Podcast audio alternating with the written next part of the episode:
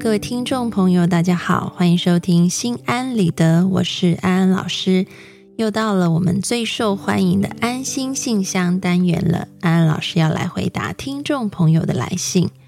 首先是来自低维维的来信，安安老师你好，我和男朋友认识九个月的时候，他重新偶遇初恋，便与我分手。半年后，他回来要求复合，我答应了他。但是我对他已经不信任了，他说什么我都不太相信，而且我觉得他对我们之间的感情付出很少，和他在一起感觉没有安全感，怎么办呢？读完了低维维的来信，安安老师要跟你说，的确，在感情路上曾经遭遇过背叛，然后要再破镜重圆，的确是一个很不容易的过程。而你在这个过程当中受的一切辛苦，安安老师也都能够体会。那么现在我们就要来看一个很基础的事情，安安老师要邀请你好好的去想清楚，那就是你当初为什么愿意选择再次和他复合？因为我们说，在这个重新修复信任的关系当中。人并不是机器人，能够对于过往嗯不愉快的事情按下一个 delete 键，按下一个删除键就一笔勾销。所以原谅对方、恢复信任是一个可能要重复再重复。也就是说，当你时刻发现自己对于他今天的一些言行又感到不信任、感到担心的时候。你就要告诉自己，你愿意放下，你愿意重新选择去信任对方。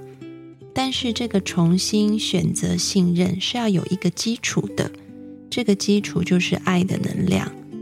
它就像是你要去做运动，你如果要每天啊做同一个动作的话，你一定要吃饭，你有能量才能够去做这个运动。那这个饭就是我们说的这个爱的能量。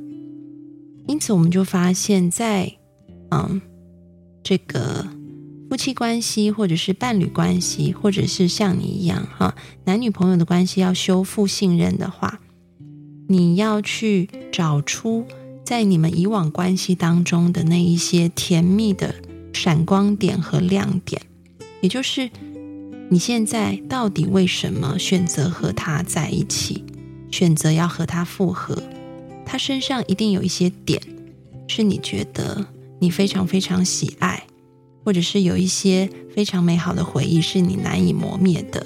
他身上有一些部分是你非常欣赏的，就是因为这一些闪光点，才让你有了动力和力量，能够在修复信任的过程当中，想起再放下啊，重新再宽恕。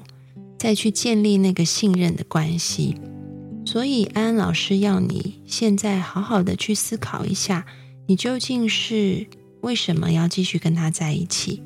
想到和他在一起的那些种种的好，他能不能成为你的一个能量，让你有力气去度过这个重建信任的过程？举个例子来说好了，可能我们会在一些破镜重圆的关系当中看到妻子。其实他为什么愿意重新原谅他的另外一半？可能很大部分是为了孩子。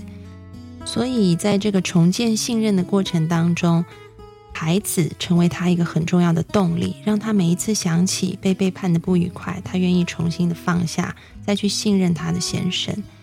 那也有一些是他想到，嗯，先生的某一些特质啊，是让他感觉到很温暖、很舒服的，嗯。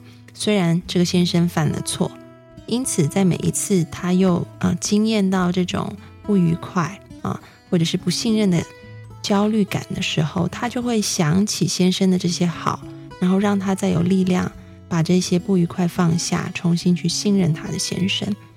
所以你要找到那些让你重建信任的动力点，然后试着每一次在遇到这种不信任感觉的时候。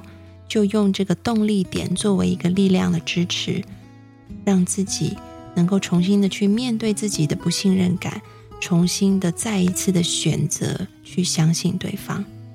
当然，在你检视的过程当中，可能你发现你自己也不知道为什么，可能就是因为他求情，你心软了就跟他在一起。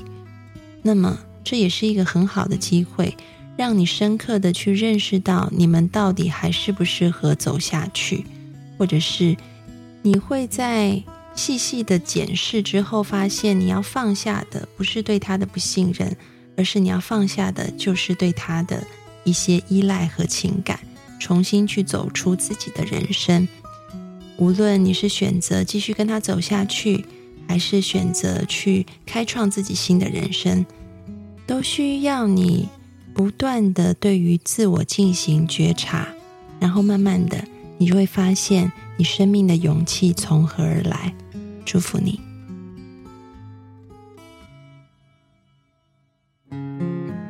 接下来是不忘初心 You 的来信。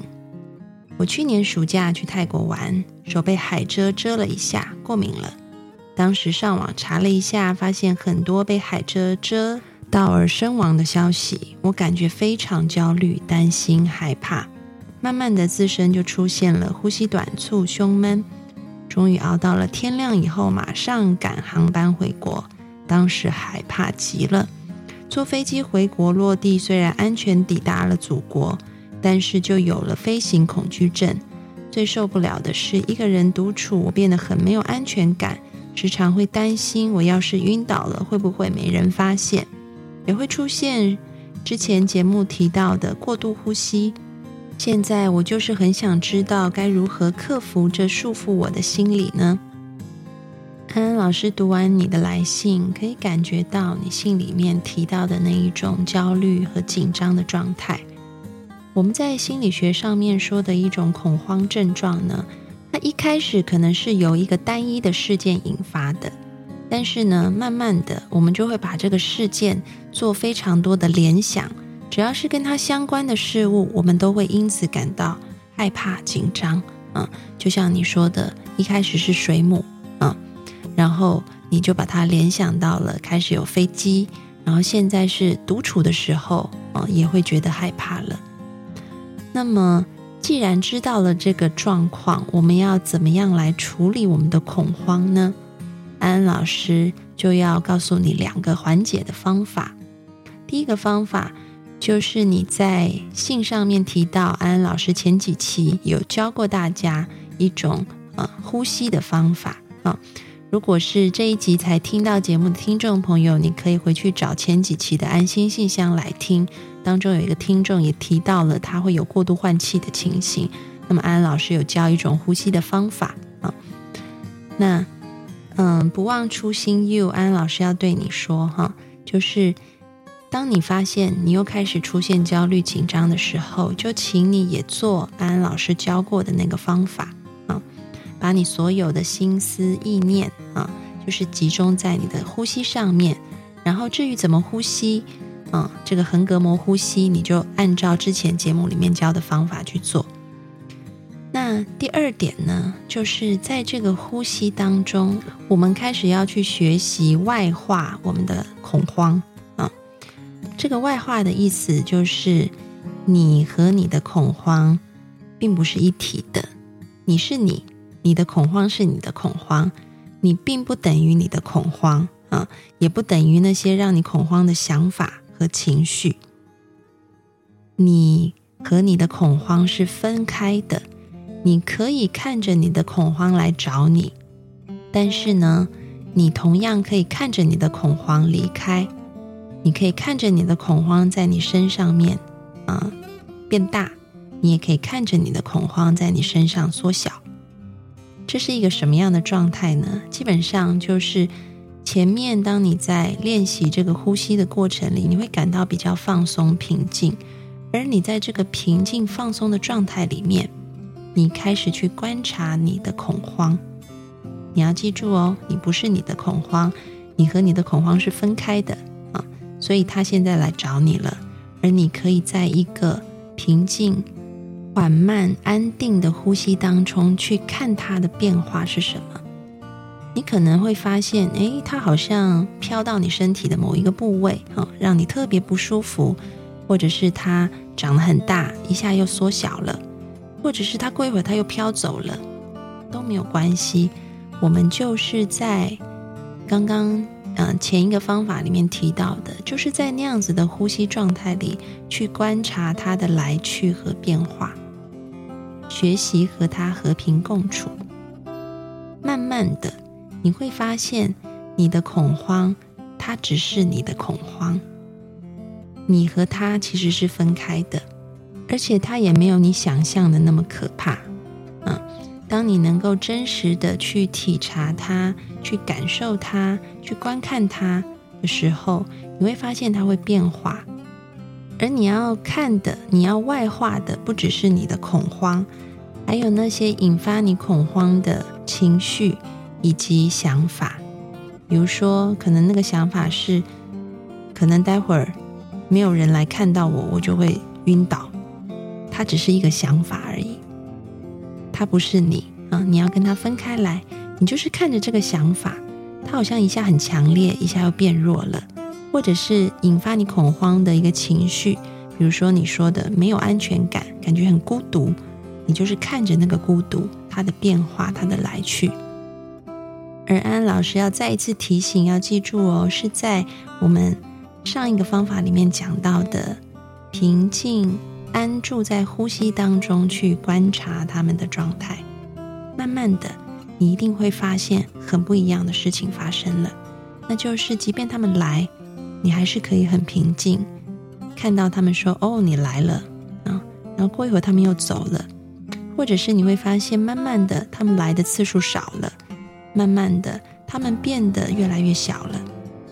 希望你可以从今天就开始练习，祝福你。好的，今天的安心信箱就回答到这里。各位听众朋友，如果你们想要问安安老师问题的话，欢迎你们进入节目的播客社区来留言给安安老师。那么，除了文字留言以外，如果你们愿意将你们的问题转化成语音播放在节目当中，你们也可以自己录制语音问题，然后寄到播客社区来给安安老师。也许下一次回答到的问题就是你的哦。